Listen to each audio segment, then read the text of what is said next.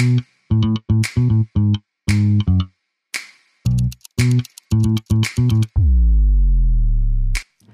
und herzlich willkommen zu einer neuen Folge vom Body Love Podcast. Ich treffe mich hier jede Woche mit einer Frau, um mit ihr über ihre Beziehung zu ihrem Körper, ihrer Seele und sich selbst zu sprechen. Welche Mindfucks und Irrtümer sie bereits loslassen konnte und wie ihr aktueller Beziehungsstatus zu sich selbst eigentlich gerade so ist. Ich bin Judith McKay, Gründerin von Body Love Coaching. Und ich begleite Frauen darin, endlich Frieden zu schließen mit sich selbst. And you know what? Self-love is so sexy.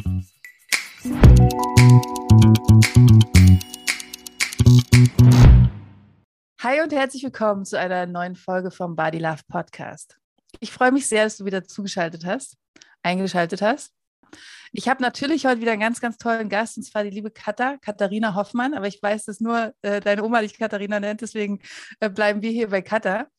Ähm, wir kennen uns noch gar nicht so lange und auch noch nicht so gut, aber ich durfte zum Beispiel Gast sein bei dir im Podcast, Katha, und ähm, ich fand es ein sehr, sehr schönes Interview. Das werden wir natürlich auch verlinken. Ähm, und ich finde es spannend zu hören, wer du eigentlich bist, was du schon erlebt hast. Und ähm, ich würde gerne mehr über dich erfahren. Deswegen, hallo Katha, stell dich gerne mal vor.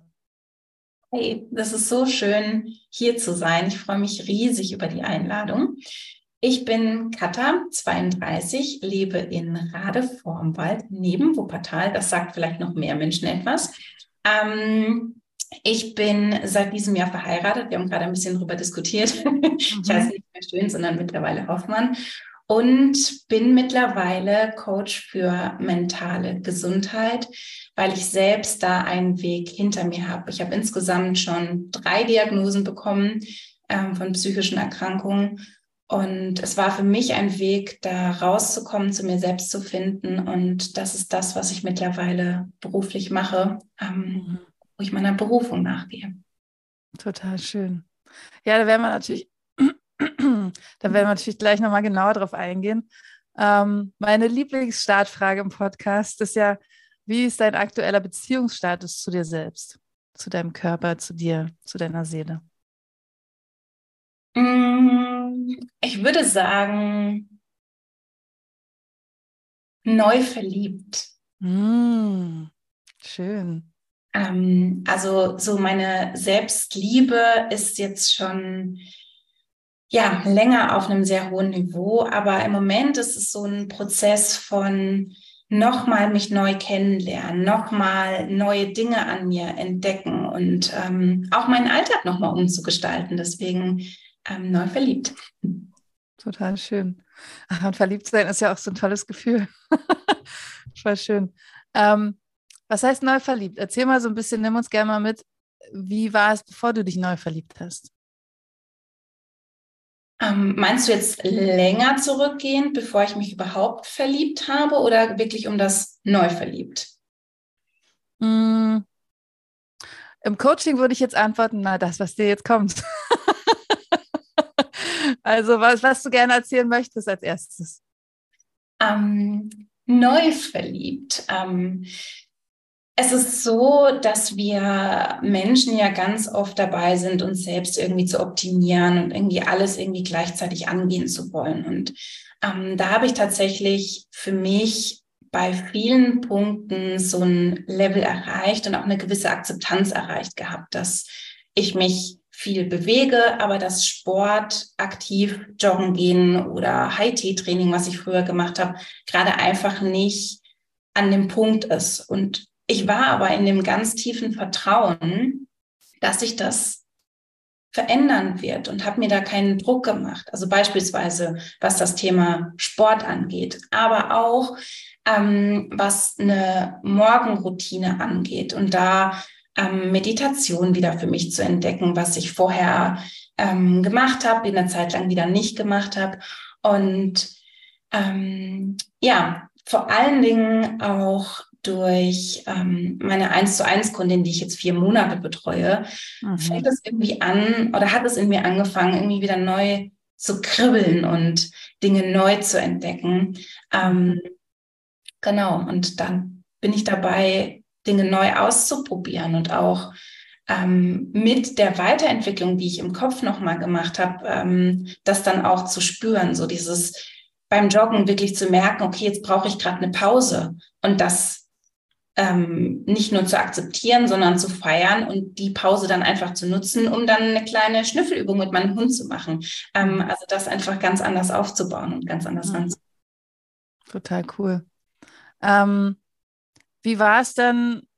Also du hast ja vorhin auch schon erwähnt, du hattest, hast drei Diagnosen mittlerweile. Drei, ähm, wie würdest du es nennen? Drei äh, Diagnosen für psychische Erkrankungen oder wie, wie würdest ja. du es? Ja, ja. Ähm, hast du Lust, uns ein bisschen mitzunehmen in die Geschichte? Wie, wie du jetzt da angekommen bist, wo du bist und wo du losgegangen bist? Sehr gerne. Mhm. Ähm, losgegangen ähm, bin ich 2013 damals. Ähm, da war ich noch in meinem Bachelor, war ehrenamtlich engagiert, ähm, habe da ganz viel gemacht und habe dann eine Trainerausbildung gemacht. Also keine körperliche Trainerausbildung, sondern für Persönlichkeitsentwicklung. Und habe eigentlich damals gemerkt, okay, das ist gerade irgendwie alles zu viel. Aber dieser Satz, den, glaube ich, sehr viele Menschen im Kopf haben, war da auch in meinem Kopf, ach, das ziehst du jetzt noch durch. Die Trainerausbildung machst du noch ähm, und dann machst du ein Ehrenamt noch fertig und dann machst du noch die Prüfung und dann machst du Pause. Mhm. Aber zu dieser Pause kam es dann nicht, weil ich durch die Trainerausbildung, durch wenig Schlaf, durch Stress, durch wirklich noch andere Faktoren, die damit reingespielt haben, dann in eine Psychose abgerutscht bin. Hm. Ähm, wahrscheinlich war es auch damals schon ähm, die Manie. Also wahrscheinlich ist es insgesamt nur eine Diagnose, aber es ist im Endeffekt auch egal. Wir sind immer sehr fokussiert auf Begrifflichkeiten und das in Schubladen irgendwie einzusortieren. Aber mir ging es mental sehr schlecht damals und ähm, meine Familie hat mich damals dann in die Klinik eingewiesen. Mhm. Ähm, das war für mich tatsächlich ein, also es war für mich irgendwie okay, die Diagnose Psychose. Da kann ich ja nichts für ähm, und habe dann angefangen, ähm, mich da rauszuarbeiten, auch wieder mir Dinge zuzutrauen, war in Namibia. Das war für mich ein ganz, ganz großer Schritt, irgendwie wieder zu leben und Sicherheitsnetze irgendwie auch ein Stück weit abzubauen. Und das hatte dann auch wirklich eine ganz lange Zeit sehr gut funktioniert, bis ich in meinem Master war und äh, dann ja es um die Masterarbeit ging. Mhm. Und da ging es mir gar nicht mehr gut. Ich hatte plötzlich total Angst, ähm, durchzufallen, obwohl es dafür überhaupt gar keinen Grund gab. Also am Ende hatte ich tatsächlich eine, ich muss gerade überlegen, ich glaube, es war sogar eine 1,0. Also es gab überhaupt keine, keine Gründe dafür, aber es hat mich total aus der Bahn geworfen und von diesem Zeitpunkt an ging es mir mental wirklich wieder schlecht und zwar immer wieder schlecht. Und im Studium konnte ich das Ganze immer noch sehr gut abfangen, ähm, dadurch, dass ich einfach ja, meine Zeit flexibel einteilen konnte und so weiter. Ähm, es war irgendwie ganz klar abgerissen, ganz klar, was ich leisten muss, was von mir erwartet wird. Okay, dann habe ich den Stoff auswendig gelernt, dann wusste ich, ich bin vorbereitet. Mhm. Ähm, aber als ich ins Berufsleben eingestiegen bin, war das ganz anders. Plötzlich sind die Erwartungen nicht mehr so klar. Es ist kein Sprint mehr, sondern ein Marathon, das Berufsleben. Ich bin aber die ganze Zeit losgesprintet, weil ich beweisen wollte, dass ich das kann und ne, dass ich gut bin. Und bin da ähm, sehr oft gegen eine Wand gelaufen, so kann man das, glaube ich, ganz gut formulieren. Ähm, war einige Male in der Klinik, damals mit der Diagnose Depression.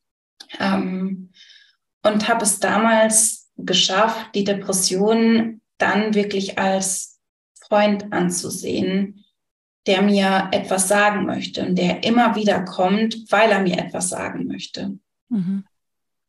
Ja, dann ähm, habe ich mir einen mega guten Job geangelt, mein Gehalt verdoppelt, ähm, in, bin direkt in den Personalentwicklungsbereich eingestiegen, ähm, also richtig großer Fang sozusagen, ähm, war da zwei Tage und bin dann in die Klinik gegangen, weil ich wirklich am Ende war ähm, es ging mir quasi vorher total gut. Ich habe es überhaupt nicht verstanden, ähm, warum es mir dann plötzlich so schlecht geht, weil es war ja alles super.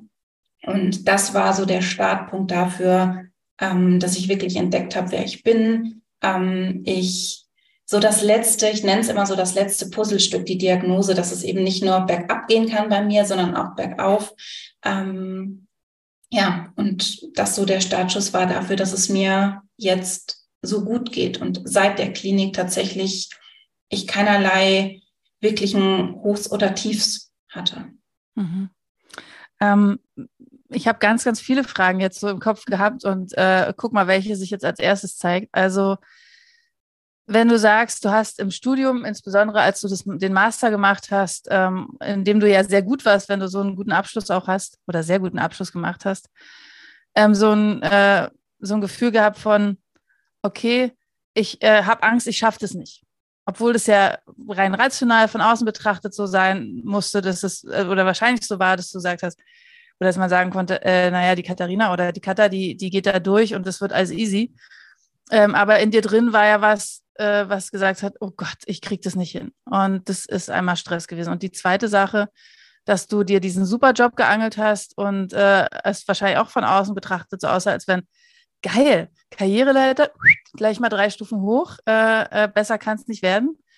Und äh, dann nach zwei Tagen das aus. Ähm, das ist ja ein Hinweis darauf, dass irgendwas nicht so lief, wie es eigentlich, also was, was sozusagen.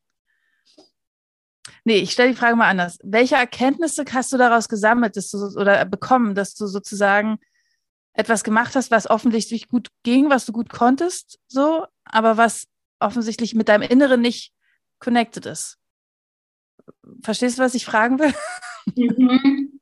Ähm, beim Master war es eine ganz andere Sache als äh, bei dem Job damals. Mhm. Beim mhm. Masterabschluss war die Angst dahinter, etwas zu übersehen. Tatsächlich eine Themaverfehlung. Nicht, dass ich insgesamt die Arbeit irgendwie schlecht schreibe, sondern dass ich etwas übersehe, dass ich da nicht gut genug bin, dass ich nicht gut genug recherchiert habe und dass es dadurch eine Themaverfehlung ist, weil es gar keine, ähm, ja, gar keine Lücke ist, sondern da gibt es bestimmt schon ganz viel Literatur irgendwie dazu.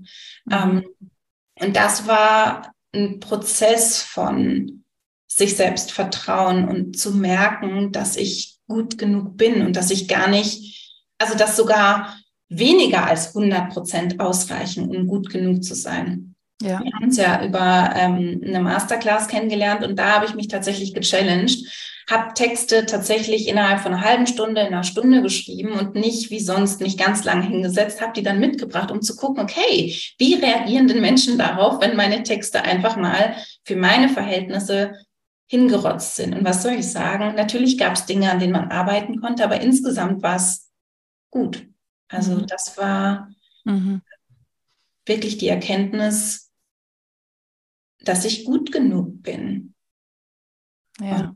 Selbst wenn ich an einer Stelle etwas übersehe, das in den meisten Fällen nicht das ausbedeutet, dass man durch die Masterarbeit durchfliegt oder das irgendwie ganz dramatisch ist. Das müsste ja bedeuten, dass meine Professorin das auch findet. Mhm. Ja, ja. Also, also hätte ich jetzt einen Highlighter in der Hand, dann würde ich das nochmal highlighten und sagen, ja, genau, du bist gut genug. Also das ist ja, glaube ich, einer der, der am häufigsten hinderlichen Glaubenssätze, die wir Menschen so in uns tragen, nicht gut genug zu sein. Und ähm, das ist eine tolle Erkenntnis, dass du das feststellen konntest, zu sagen, ey, ich muss gar nicht immer diese 100 Prozent geben oder es muss nicht immer die wochenlange Recherche sein oder was auch immer, aber dieses, ich bin gut genug. Und selbst wenn ich hier gerade mal gar keinen Text mache, ich bin gut genug. Das, also das so als Basis anzunehmen, ne? das als Basisglaubenssatz, als förderlichen Glaubenssatz zu haben, ich bin gut genug. Das ähm, wollte ich gerne noch mal kurz highlighten. Ja, ich habe es, also ich formuliere es quasi mittlerweile so, ich gewinne immer. Mhm. Entweder ich gewinne tatsächlich mit dem, was ich tue, oder ich lerne etwas. Genau, ja. Mhm. Total gut, ja, absolut. Weil tatsächlich kann man halt den Blick drauf haben und sagen, naja, es ist eh alles Kacke und äh, egal was ich mache, es ist nie gut genug. Oder wie du sagst, man kann halt sagen, Ja, es läuft nicht immer so, wie ich es will. Aber ich kann aus all den Situationen, die ich erlebt habe, auch immer irgendwie was rausnehmen und was rausziehen. Mhm. Total geil, ja. Wie war es bitte bei dem Job? Ich meine, zwei Tage ist sportlich. Ähm, den Job habe ich mir in der Krankheitsphase geangelt. Deswegen kann man das nicht mhm. vergleichen. Den habe ich mir in einer Hochphase geangelt. Mhm. Und war dir da bewusst, dass du in einer Hochphase der Krankheit bist? Ich hatte ja keine Diagnose. Ich dachte mir einfach, okay. mir gut und dachte, uh, was für ein Selbstbewusstsein und, und habe mich halt einfach gut gefühlt. Und mhm. ähm, es ist ja nicht so, dass, dass ich in der Krankheitsphase dann ein komplett anderer Mensch bin. Das heißt, die Stärken, die ich habe, kann ich halt einfach noch besser ausspielen. Heißt, dieses Empathische, was ich habe, das heißt, ich konnte mein Gegenüber, glaube ich, einfach sehr gut lesen und mhm. habe mich gar nicht verstellt in dem, was ich gesagt habe, aber ich konnte es einfach ähm, anders ausdrücken. Und ein Arzt von mir hat mal dazu gesagt, wenn Sie nach außen hin vermittelt haben, dass sie keinerlei Ängste haben, weil sie in dem Moment keinerlei Ängste gespürt haben. Wenn dann nur Selbstbewusstsein war, dann hat das Gegenüber das ja auch gespürt. Mhm. Ja, absolut. Und wir sprechen jetzt aber gerade bei dieser äh, Diagnose nicht von Depression, richtig? Das ist die Bipolarität, genau. Ja. Das heißt, ja. Ähm, die Bipolarität besteht einerseits aus der Depression, das heißt aus Tiefphasen, aber auch aus Hochphasen, in denen man mehr selbst, also in denen ich mehr Selbstbewusstsein habe, in denen ich ähm, distanzloser bin, in denen ich mehr Geld ausgebe. Bei mir ist es zum Glück nicht so, dass das so extrem ausgeprägt ist, ähm, dass ich jetzt, weiß ich nicht, mich verschulde oder wie auch immer. Mhm. Ähm, das heißt, viele Menschen, also Menschen, die mich nicht kennen, werden das auch da nicht wirklich merken. Ähm, genau, deswegen ist da mein Umfeld einfach unfassbar wichtig für mich meine mhm. Freundin, mein Mann, ähm, als meine Frühwarnzeichen, weil ich das in dem Moment wahrscheinlich nicht wahrnehme, weil ich denke, ach, ich bin einfach glücklich, mir geht es einfach gut. Das ist so ein bisschen das Tückische an der Erkrankung. Mhm. Ja. Und ist es so, dass du sagst, also ich, ich frage ein bisschen um diese Diagnosen herum und du sagst einfach, wenn es äh, zu, zu tief geht. Ich kenne mich mit Bipolarität tatsächlich gar nicht aus. Ist es so, dass dass es plötzlich kommt, dass du morgens wach wirst und plötzlich ist sozusagen eine dieser beiden äh, Polare irgendwie stärker? Oder wie, wie kann ich mir das vorstellen? Ähm, also es gibt tatsächlich äh, Rapid Cycles. Ähm, da kann das sehr, sehr schnell wechseln. Es gibt Personen, ich habe mal eine Reportage gesehen, bei ihr wechselt das, das tatsächlich mehrfach am Tag. Aber das ist nicht der Normalfall. Das heißt, wenn, dann ist es eher eine Phase von ähm, tief, ein paar, Tage, ein paar Tage, bei manchen Menschen ein paar Wochen, dann ist es wieder normal, dann wechselt es wieder eine Hochphase. Ähm, tatsächlich kann ich dir dazu aber auch wenig selbst aus meiner Erfahrung sagen, was einerseits total gut ist, weil ich seit der Diagnose, seitdem ich quasi das wirklich angucken könnte, ich das nicht mehr habe. Aber andererseits ist ja. es halt schwierig an der Stelle, weil ich, also anfangs hing ich da sehr in der Vergangenheit fest und musste mich davon lösen, dass ich es einfach gar keinen Sinn hat, jetzt in der Vergangenheit zu wühlen und zu gucken, wie war das denn da und war das dann hoch und was war das denn schon, mhm. weil du weißt es nicht. Das kannst mhm. du, das kann ich nicht rausfinden. Ähm, deshalb ist das auch wieder ein Punkt, wo ich sage, ähm, ich weiß, worauf ich achten muss, so als Warnzeichen beziehungsweise achte in meinem Alltag einfach sehr, sehr auf mich, auf meine Bedürfnisse. Ähm, was weiß ich, dass wenn ich gereizter bin, ist zum Beispiel so ein Punkt. Dann weiß ich, okay, Katha, mach mal eine Pause. Ähm, aber das ist tatsächlich nichts, mit dem ich mich weiter auseinandersetzen beziehungsweise setzen kann, weil ich hm. weiß nicht. Ja, ja. Ähm, und höre ich das richtig raus, dass du, seit du die Diagnosen kennst, wesentlich bedürfnisorientierter durch dein Leben gehst? Mm, so würde ich das gar nicht sagen. Mein, meine Reise hat tatsächlich damals, als ich die Diagnose Depression hatte, schon angefangen. Und ich habe damals angefangen, mich mit ganz vielen Tools und Werkzeugen und sonstigem auseinanderzusetzen. Aber ich konnte sie nicht anwenden, weil ich mich selbst nicht verstanden habe. Mhm. Das war die Thematik. Und das ist auch der Grund, ähm, habe ich tatsächlich selbst noch eine Podcast-Folge zu machen. Es ist nicht so, dass es bei mir eine Wunderheilung war. Ich habe mal die, so die Rückmeldung bekommen, Katha, das ist ja bei dir wie so eine Wunderheilung. Das ging ja einfach zack, bumm und dann war das weg. Das Schön wär's. Ja. Ich ja. habe einfach die ganze Vorarbeit gemacht und als ich die Diagnose hatte, war es eine Entscheidung, die ich noch getroffen habe. Nämlich die Entscheidung, ab dem Zeitpunkt mich wirklich in den Mittelpunkt zu stellen. Ich habe da so diesen Satz für mich entwickelt, Cutter first. Und das ist etwas, was ganz oft in meinen Kopf kommt. Wenn mich jemand fragt, Cutter, können wir dieses oder jenes oder kannst du mir helfen? Cutter first, einmal drüber nachdenken, in mich hineinspüren und dann eine Antwort geben. Also das war schon vorher da, aber ich konnte es nicht umsetzen, so würde ich es formulieren. Mhm. Ich hole noch mal kurz den Highlighter raus, weil ähm, tatsächlich, äh, liebe Hörerinnen und lieber Hörer, dieses äh, Punkt, Punkt, Punkt first, also quasi seinen eigenen Namen da einsetzen, ist ein super, super wichtiger Punkt. Und da geht es gar nicht um Egoismus in Form von, naja, mir sind alle anderen scheißegal, ich denke nur an mich, sondern ähm, es geht natürlich darum, zu gucken, kann ich da, kann ich da gut zusagen, kann ich das gut machen, kann ich gut für andere da sein oder ist es eigentlich gerade zu viel für mich? Oder wie würdest du sagen, Katha? Ich würde sogar das Gegenteil sagen. Ich glaube, dass es ähm, das Gegenteil von, von Egoismus ist, Selbstfürsorge. Ja. Erst wenn ich für mich selbst da sein kann, kann ich wirklich für andere Menschen da sein. Ja, ja, ja, total. Und ähm, ich glaube, das ist wirklich ganz, ganz prägnant und super wichtig, das zu verstehen. Weil ich kenne es von mir selbst, insbesondere aus meinem Mutterleben, aber auch aus meiner Partnerschaft. Naja, eigentlich Freundschaften, also egal in welche Richtung ich gucke, denke, so wo ich so gerade drüber rede, denke ich so, hä? Nee, eigentlich aus allen Bereichen. So dieses, man will was geben, ähm, man will gut sein, auch insbesondere bei der Arbeit ist es ja oft so, dass man so denkt, okay, es ist super wichtig, dass ich beweise, dass ich gut bin, dass ich sogar sehr gut bin, dass ich viel gebe. Und da gehen wir oft, super, super oft über Grenzen.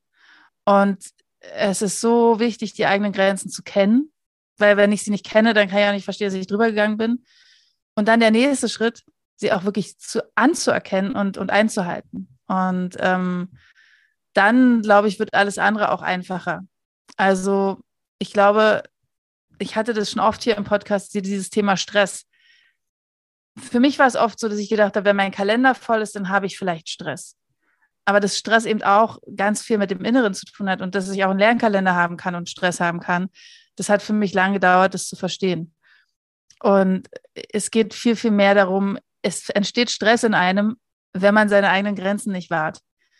Und deswegen finde ich den Satz Cutter First total super. Wahrscheinlich wird es sogar der Titel für diese Podcast-Folge mal gucken. Aber ähm, ja, ich würde sagen, dass das wirklich super wichtig ist anzuerkennen. Und das ist wahrscheinlich auch was, was du mit deinen Coaches dann immer wieder auch erarbeitest. Wie kann man sozusagen sich selbst an erste Stelle setzen aus Selbstfürsorge und nicht aus einem negativ behafteten Egoismus heraus oder so ein Schuldgefühl heraus, naja, ich, ähm, wenn ich mich an erste Stelle setze, dann bin ich ja nicht für andere da, oder? Ähm, und das ist auch, was ich mit meinen Coaches beziehungsweise insgesamt öffentlich teile. Hm. Weil das ist mir am Anfang sehr schwer gefallen. Du hast vollkommen mhm. recht, dass gerade in diesem Business-Thema, so dieses, ich muss aber funktionieren und das muss aber laufen. Ähm, und eigentlich geht es einem nicht, also da war ich mal erkältet und habe dann trotzdem eine Coachingstunde gemacht. Keine gute Idee, keine gute Idee, weil ja. ich habe zwar noch gehört, was die andere Person gesagt hat, aber gefühlt habe ich das nicht. ja, ja, ja, ja, ist schon okay, mach mal so. ja. Und das auch da zu teilen. Mhm. Auch das im Business ankommen zu lassen, ist, finde ich, nochmal der nächste Schritt, den wir in unserer Gesellschaft haben dürfen. Das Im Privaten ist das eine zu sagen, ich helfe dir nicht beim Umzug, weil ähm, mein, also ich, ich finde, Bedürfnisse sind zwei Dinge. Einerseits ist es dieses Akute, das ist in der Gesellschaft noch akzeptiert, dieses gerade geht's dir nicht gut und deshalb kannst du nicht helfen. Ja. Aber was genauso okay ist, ist einen Termin mit sich selbst, irgendwas, was man in seinem Kalender stehen hat, so hoch zu halten, weil es einem so wichtig ist, dass man deshalb nicht absagt. Das ist nochmal so ein Schritt weiter, an dem ich selbst auch arbeite. So dieses mhm. Nein, ähm, da ist Hundeschule und das ist mir total wichtig, dass wir das einmal die Woche machen. Deswegen, ich kann dir gerne am Donnerstag oder am Samstag helfen, aber Freitagnachmittag, mhm. da bin ich raus. Und das ist ja nicht mal nur ein Termin für dich selbst, sondern eben auch für Ginny, deine Hündin. Mhm. Also ich glaube, dieses wirklich in seinem Kalender Termine drin haben, die, die, also die da quasi felsenfest drin sind und, und wie in Stein gemeißelt sind, wo drin steht, heute ist der Tag nur für mich ist so wichtig. Und dann ist es an dem Tag auch wirklich total egal, ob ich den ganzen Tag auf der Couch liege, ob ich äh, shoppen gehe, ob ich durchsuchte irgendwas auf Netflix oder irgendeinem anderen Streaming-Anbieter, äh, ob ich putze, wenn ich Bock habe, was auch immer. Aber es, sollte sozusagen irgendwie ein Tag oder eine, eine Zeit Periode sein, wie viel auch immer man sich nehmen kann, die man selbst auch ernst nimmt. Weil wenn ich mich selbst nicht ernst nehme, dann wird es auch kein anderer machen. Es wird kein anderer kommen, immer wieder und sagen, naja, komm, du brauchst ja jetzt auch mal Zeit für dich. Ich muss mich ernst nehmen. Und da sind wir wieder bei dem Cutter First oder in meinem Fall Judith First. Dieses, ähm, ich muss es ernst nehmen, dass es wichtig ist, für mich da zu sein. Mhm. Und alles andere baut halt darauf auf. Ähm, Aber gleichzeitig, wenn du das so sagst, mit, das ist in Stein gemeißelt, da kriege ich Schnappatmung. Tatsächlich. Weil ähm, das schon wieder so ein Druckmoment für mich wäre, dass es in Stein gemeißelt. Es gibt zum Beispiel für mich, äh, Mittwoch ist mein medienfreier Abend. Aber manchmal habe ich Mittwoch einfach Bock, mich vor die Glotze zu hauen. So. Weil es mir gerade gut tut. Ja. Und dann ist es auch sind so weit in Stein gemeißelt, dass ich sage, ich mache das diese Woche, es ist mir wichtig, weil, sich das wieder ins Bewusstsein zu holen, ähm, aber trotzdem Dinge ändern zu dürfen. Verstehe ich total. Die Frage ja. ist, warum man das ändert. Und da ist ja. es wieder die Emotion, die dahinter steckt. Wenn es wirklich Selbstliebe ist, dann darf man in Stein gemeißelte Dinge so oft über den Haufen neu meißeln. neu meißeln. ja. Wie man möchte. Absolut. Ja, es ist total gut, dass du es nochmal sagst, weil tatsächlich bin ich auch jemand, der super spontan ist und ich liebe das auch, so eine Freiheit zu haben, entscheiden zu können, wann will ich was machen. Mir geht es vor allen Dingen darum, dass es, es gibt so einen Begriff, der mir jedes Mal nicht einfällt, aber den ich total geil finde. Äh, es geht quasi, ich umschreibe ihn mal, wir spielen jetzt einfach mal äh, Tabu, vielleicht errätst du ihn ja. ähm, also im Prinzip geht es darum, dass ich das selbst ernst nehme, wenn ich mir einen Termin reinschreibe, Judith-Tag. Und mhm. dass es eben nicht so ist, dass ich sage, ach na gut, jetzt kommt halt da eine Klientin und äh, oder jetzt braucht mein Mann noch schnell irgendwas oder eine Freundin oder irgendwie so. Ähm, natürlich, wenn ich das spontan aus einer Selbstliebe heraus entscheide und sage, ich habe richtig Bock morgen, obwohl der Judith-Tag drin steht, doch ähm, mit meinem Kind irgendwie da und dahin zu gehen, weil das ist äh, mir wichtig und es ist meinem Kind wichtig absolut, dann sollte man es definitiv tun. Wenn es aber ist, dass es aus einem Schuldgefühl heraus passiert oder aus einem Verpflichtungsgefühl heraus passiert, ähm, und wir sprechen jetzt hier nicht von Notfällen, das ist natürlich klar, dass das nochmal völlig außen vor ist, aber ähm, wenn es eben passiert, dass ich immer wieder meine eigenen Termine mit mir selbst boykottiere oder verschiebe, weil, naja, da sind halt eben doch immer wieder Sachen, die wichtiger sind, dann ist das Kacke, weil dann nehme ich mich selbst nicht ernst. Mhm. Und ähm, von daher finde ich den Einwand total gut zu sagen, ja, es ist in Stein gemeißelt. Aber die modernen Steine sind ja so, dass man die auch nochmal überschreiben kann. Neu drucken, weißt du? Genau. Die sind nicht mehr so wie früher, dass man da, da nichts mehr, nichts Neues mehr reinpacken kann. Das ist heutzutage anders.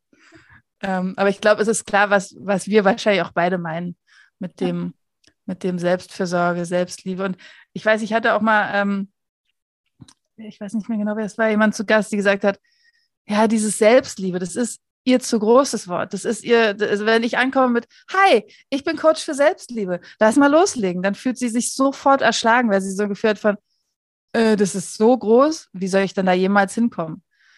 Deswegen finde ich es immer ganz schön, erstmal zu sagen, na, lass uns doch erstmal in die Annahme kommen und gucken, dass du das, was jetzt gerade da ist, annehmen kannst. Und dann können wir einfach mal weiter gucken, äh, ob sich vielleicht sogar an manchen Stellen schon anfühlt, viel Liebe.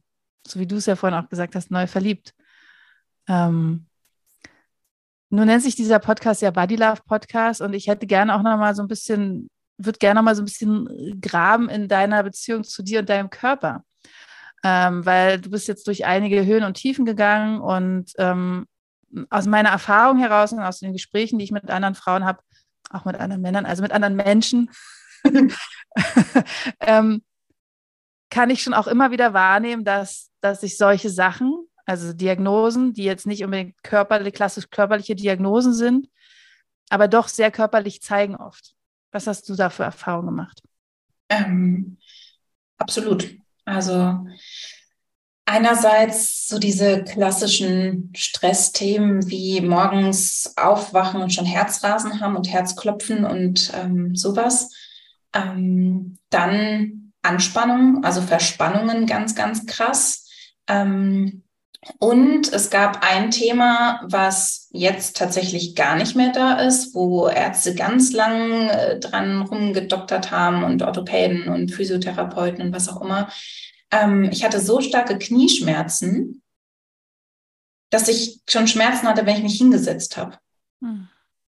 Ähm, mhm. Und ich, äh, also es hängt mit Sicherheit alles zusammen, körperlich und mental, aber ich habe eine Wirbelsäulenverkrümmung und durch den Stress, die Anspannung, durch auch nicht sich gut zu bewegen. Ich habe mich bewegt, aber ich habe nicht auf meinen Körper gehört, weil es ging darum, möglichst schnell hier eine Zeit irgendwie abzurennen und ähm, auf meinen Körper habe ich nicht gehört in der Zeit und deswegen ähm, hatte ich Knieschmerzen, ich hatte Hüftschmerzen, äh, mein Rücken hat wehgetan.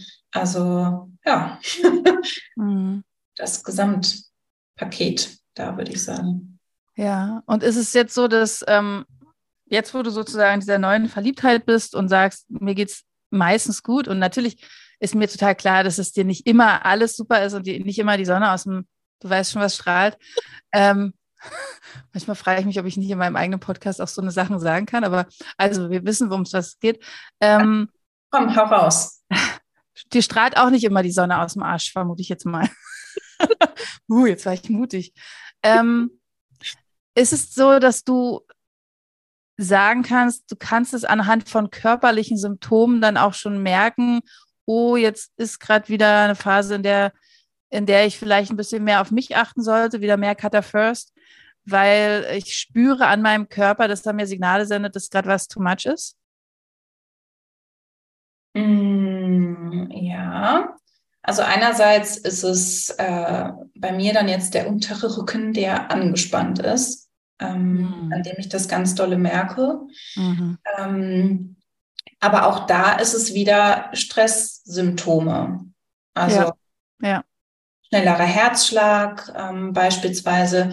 Ähm, ich habe teilweise trage ich eine Pulsuhr. Mhm. Also so eine, so eine, wie nennt man die denn? Diese Smartwatches. Ja, so sch genau, Schrittzähler mit allem drum und dran. Ich glaube, wir wissen, was du meinst. Tatsächlich äh, habe ich das, also kann ich das daran ablesen, wenn ich die tragen würde, dass meine durchschnittliche Herzfrequenz deutlich nach oben geht.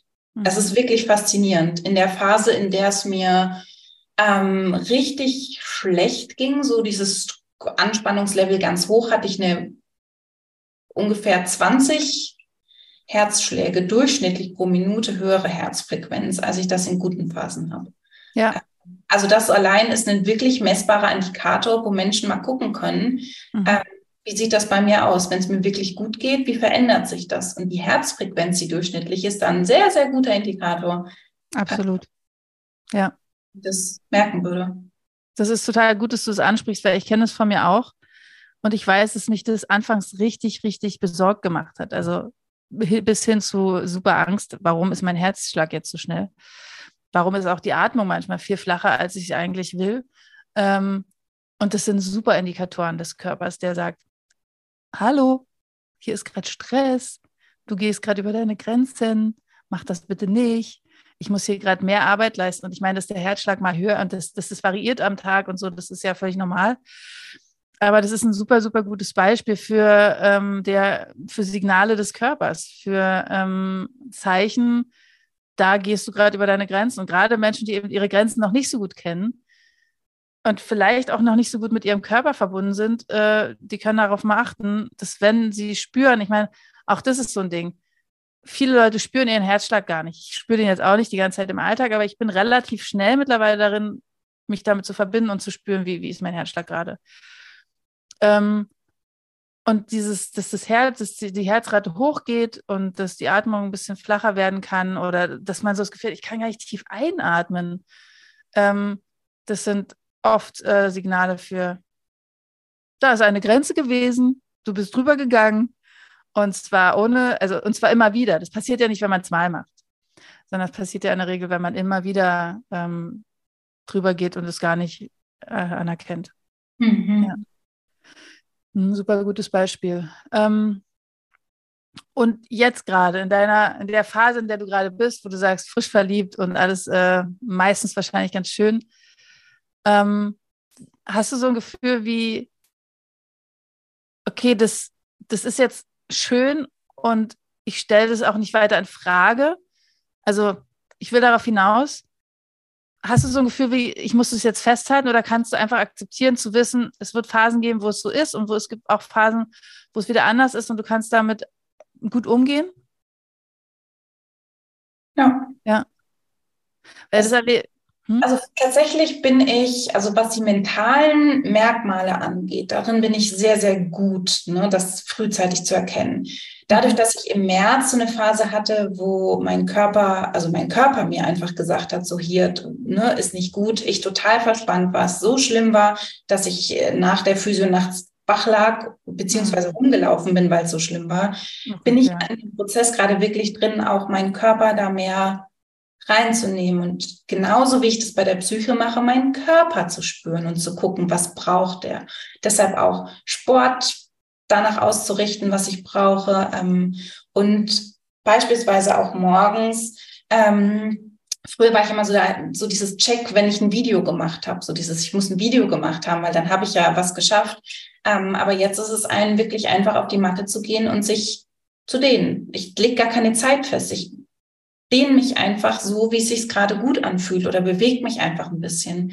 Ja. Ähm, deshalb ist es da jetzt genauso, wie es bei der Psyche vor ein paar Jahren angefangen hat, bei meinem Körper noch mehr so eine spannende Reise, um zu gucken, ähm, wie läuft das. Ich sehe gerade, dass ich sehr dunkel bin. Ja, bei mir ist gerade das Licht super hell geworden, weil die Sonne hier reinkommt. Vielleicht ist es der Vergleich. ja. Sieht man mich, ne? auf jeden Fall, auf jeden Fall, man sieht dich noch sehr gut. Ähm, ja, das ist schön, dass du das sagst, weil tatsächlich kenne ich das auch, dieses ein Workout machen jeden zweiten Morgen, weil ähm, das macht man so und das ist auch wichtig. Und wie oft habe ich Workouts gemacht und mich danach noch schlimmer gefühlt, äh, irgendwie plötzlich Schmerzen gehabt an Stellen, die ich gar nicht kannte. Und ähm, ich mache das auch mittlerweile so, dass ich mich halt auf die Matte lege und wirklich kommen lasse, was da kommt. Also darauf vertraue, ich kriege Signale, die mir sagen, jetzt ein Morgengruß, äh, ein Sonnengruß, jetzt äh, die und die Dehnung, jetzt brauche ich tatsächlich irgendwie mich auf mein Trainingsfahrrad setzen, weil ich muss mich jetzt mal schnell auspowern und brauche irgendwie äh, Schwitzen und Hitze und alles. Ähm, und auch da wieder zu sagen, auch das ist super wichtig. Das setze ich auf eine ganz oben auf die Prioritätenliste und nicht ja, also mir geht es öfter so, dass ich äh, gestern früh war es erst so, ich habe äh, Sport gemacht und dann kam halt mein Sohn. Mein Sohn ist gerade krank und ich habe nicht besonders beispielvoll oder beispielhaft weitergemacht, sondern habe dann halt gesagt, na komm mal her und habe mit ihm dann gekuschelt und dann verging der Tag und ich habe dann einfach nicht weitergemacht, was okay ist. Und das ist auch nichts, wo ich jetzt sage, ja Mist, äh, da habe ich ja jetzt irgendwie versagt. Ähm, aber das eben auch im Blick zu haben und zu merken, naja, okay, ähm, ich, ich setzt es an oberste Priorität, weil das einfach für mich wichtig ist. Nicht nur, damit mein Körper sich gut anfühlt, sondern damit es mir auch innerlich gut geht, weil das ist ja tatsächlich ein Zusammenspiel. Ähm, von daher, ja, finde ich Bewegung nach ähm, Empfinden oder Bewegung nach, wie kann man das nennen? Bewegung nach Gefühl. Ja, das ist es. Ja, ne? Bewegung nach Gefühl. Das ist super wichtig. Und das ist ganz, ganz spannend, weil ich habe gestern Abend mit einer Freundin so ein bisschen so ein leichteres Workout gemacht.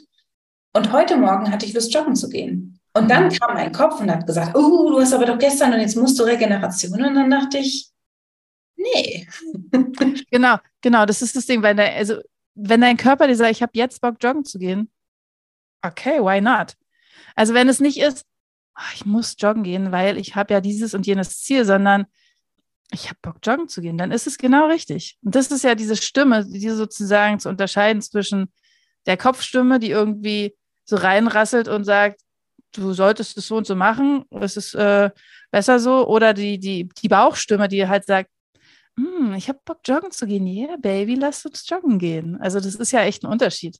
Mhm. Und äh, das mag ich eigentlich so, zu versuchen herauszufinden, hm, spricht hier gerade mein Kopf oder mein Bauch? Und es ist beides wichtig. Manchmal braucht man mehr den Kopf, manchmal mehr den Bauch, aber da sozusagen auch zu erkennen, mhm, wer spricht hier eigentlich gerade? Mhm. Ja. Ich mach ganz kurz mal das Licht an. Es wird gerade immer dunkler. Damit habe ich nicht gerechnet. Es war so schönes Wetter gerade noch. Ja, das schöne Wetter ist jetzt zu uns nach Berlin hochgezogen, sorry. ah. ähm, eine meiner letzten Fragen ist in der Regel, wofür bist du deinem Körper dankbar?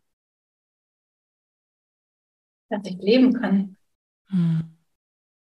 Ja. Wir nehmen das irgendwie so als selbstverständlich hin. Ähm, ich habe das in, in der Podcast-Folge mit dir auf meinem Kanal ja schon angerissen. So, mein Körper ist kein Deko-Objekt. Ganz oft behandeln wir ihn so, als ob er keine Funktion hat und als ob man ihn einfach schon anziehen und schminken und wie auch immer könnte. Aber ich bin ihm in erster Linie dankbar, dass alles so weit funktioniert. Auch, dass meine Hüfte und mein Knie wieder so funktioniert, dass ich joggen gehen kann. Dass ich da einfach meine Schuhe anziehe und laufen kann. Dass ich sehen kann, dass ich hören kann, dass ich schmecken kann dass es einfach funktioniert und ich fühlen kann. Ja, total, absolut. Das ist eigentlich auch immer meine Antwort, wenn man mich fragt, wofür bist du deinem Körper dankbar? Naja, dass ich überhaupt, dass ich leben kann. Und mhm. das ist, äh, also es gibt ja, wenn du es von der spirituellen Seite aus betrachtest, ist ja quasi die Seele jetzt in diesen Körper gekommen und äh, ermöglicht halt dir für diesen Moment dieses Leben zu leben. Und ohne diese physische Hülle könnten wir es halt nicht. Also von daher hm, kann ich sehr äh, gut connecten mit der Antwort. Und gibt es etwas, wo du sagst, das würdest du gerne den HörerInnen noch mitgeben als, ähm, als kleinen Impuls? Mm, ich glaube, dass es wichtig ist, dass wir anfangen, über Schamthemen zu sprechen und die einfach nicht mehr so zu betiteln. Und es ist dabei egal, ob es mentale Themen sind, bei denen wir denken, ich bin ja die Einzige, der es so geht. Nachdem ich in einer, auf einer Therapiestation war mit 17 anderen Patienten, dieser Gedanke ist weg, der existiert einfach nicht mehr. Dass ich mhm. denke, ich bin die Einzige, der das so und so ähm, ja. passiert, der es so geht. Und auch bei körperlichen Themen, mhm. dass wir immer noch anfangen, über eine Menstruation zu sprechen mit die Erdbeerwoche. Ja, oh Gott, es gibt wirklich, ja, da hast du total recht. Da gibt es so viele Begriffe für, ich habe meine Regel. Ja, das stimmt. Ich habe Besuch vom Roten Meer. Ich habe, also da gibt die, die Erdbeerwoche ist auch so geil, ja, das stimmt. Da hast du total recht. Mhm. Da gibt es auch bei, bei, bei körperlichen Themen so viele Sachen, wo wir uns unnötig Gedanken machen und denken, wir sind damit allein. So nein, sind wir nicht. Ja. Ähm, ja, und als, als du gerade gesagt hast, du warst auf, auf dieser psychiatrischen Station und ähm, da waren noch 17 andere Patienten, da habe ich so gedacht, und wahrscheinlich sahen die auch alle völlig normal aus, ne? Also das ist ja, das steckt ja so in den Köpfen, so dieses, also ich kenne das von mir, dass ich früher gedacht habe, okay, als ich diese Panikattacken hatte und oh, jetzt werde ich verrückt und so, also wenn man es dann schon, also wenn ich es dann ganz schlimm weitergesponnen habe, so dieses Bild von psychisch kranke Leute sind ja auch irgendwie komisch. Die haben ja irgendwie einen Hau, die hauen sich ständig in den Kopf oder irgendwas. Also die sind ja merkwürdig, denen sieht man das an. Was ja auch der totale Bullshit ist. Also äh, das äh, ist gut, dass du das sagst. Ja. Das, ja, ähm, Menschen nicht an und genauso wenig wie bei körperlichen Erkrankungen haben wir uns das ausgesucht. Es ist einfach so. Und es ist ja. auch nicht schlimmer oder besser oder es ist einfach nur ein Signal des Körpers zu kommunizieren. Ja. In meinem Hinterkopf sind gerade ganz viele kleine Cheerleaders, die sagen, ja, ja, ja, weiter so. Voll schön, liebe Katja. Voll schön. Danke dir. Das war ein tolles Gespräch. Ich habe viel mitnehmen können für mich und ich äh, gucke jetzt mal da oben in die Kamera. Hoffe, dass du, liebe Hörerinnen, liebe Hörer, lieber Hörer, liebe Zuschauerinnen, lieber Zuschauer, Okay, das mit dem Gendern, echt, das, ich will gerne gendern, aber ich merke, es fällt mir schwer. Ähm, ich hoffe, du konntest auch was für dich mitnehmen. Ich fand es war ein sehr, sehr schönes Gespräch, liebe Katha. Und ich freue mich, dass wir auf jeden Fall weiter verbunden bleiben. Und wir sehen uns bestimmt in irgendeinem Podcast-Interview oder irgendwo auf irgendeiner Mastermind äh, treffen oder irgendwas wieder. Ähm, alle Infos und äh, alles, was Katha sozusagen von sich teilt, wirst du natürlich in den Show Notes finden. Wenn du interessiert bist, darüber noch mal ein bisschen mehr über Katha zu erfahren oder über mich, dann wirst du alle Infos in den Show Notes finden. Und ähm, wir freuen uns auf jeden Fall, wenn du diese Folge teilst, wenn du anderen Menschen davon erzählst, denen es vielleicht hilft, es zu hören. Und ähm, ja, danke Katja, dass du da warst. Danke, liebe. Tag dir noch. Ja, Ciao. Tschüss. Thank